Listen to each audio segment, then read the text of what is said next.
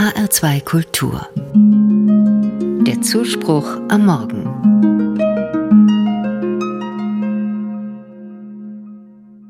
Wenn ich zum Einkaufen gehe, sitzt vor dem Supermarkt ein Mann mittleren Alters. Eine Decke schützt ihn vor der Kälte und vor sich hat er eine kleine Holzkiste mit ein paar Münzen aufgestellt.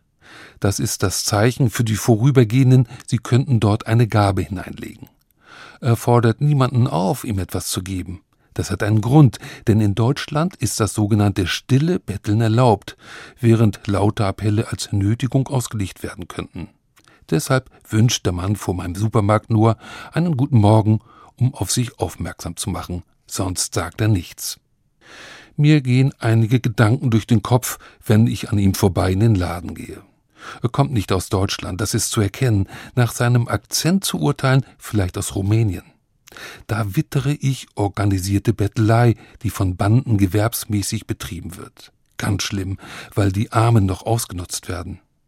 Und ich denke an die Sozialhilfe, die Notleidenden doch das dringend Erforderliche gibt.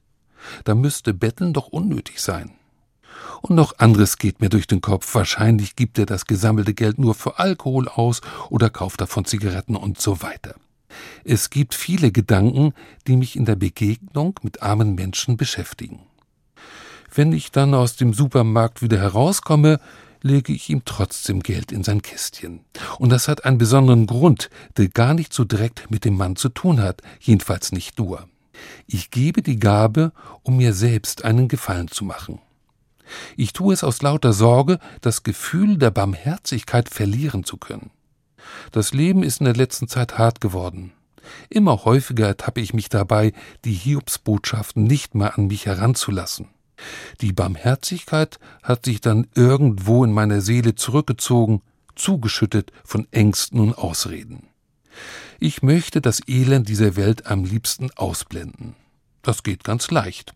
Einfach keine Nachrichten mehr anschauen, Krimis meiden, stattdessen schöne Musik hören, Bücher lesen und sich mit Freunden treffen. Das geht schon. Aber wenn ich meine Augen auf diese Weise vor dem Elend verschließe, geht auch vieles verloren.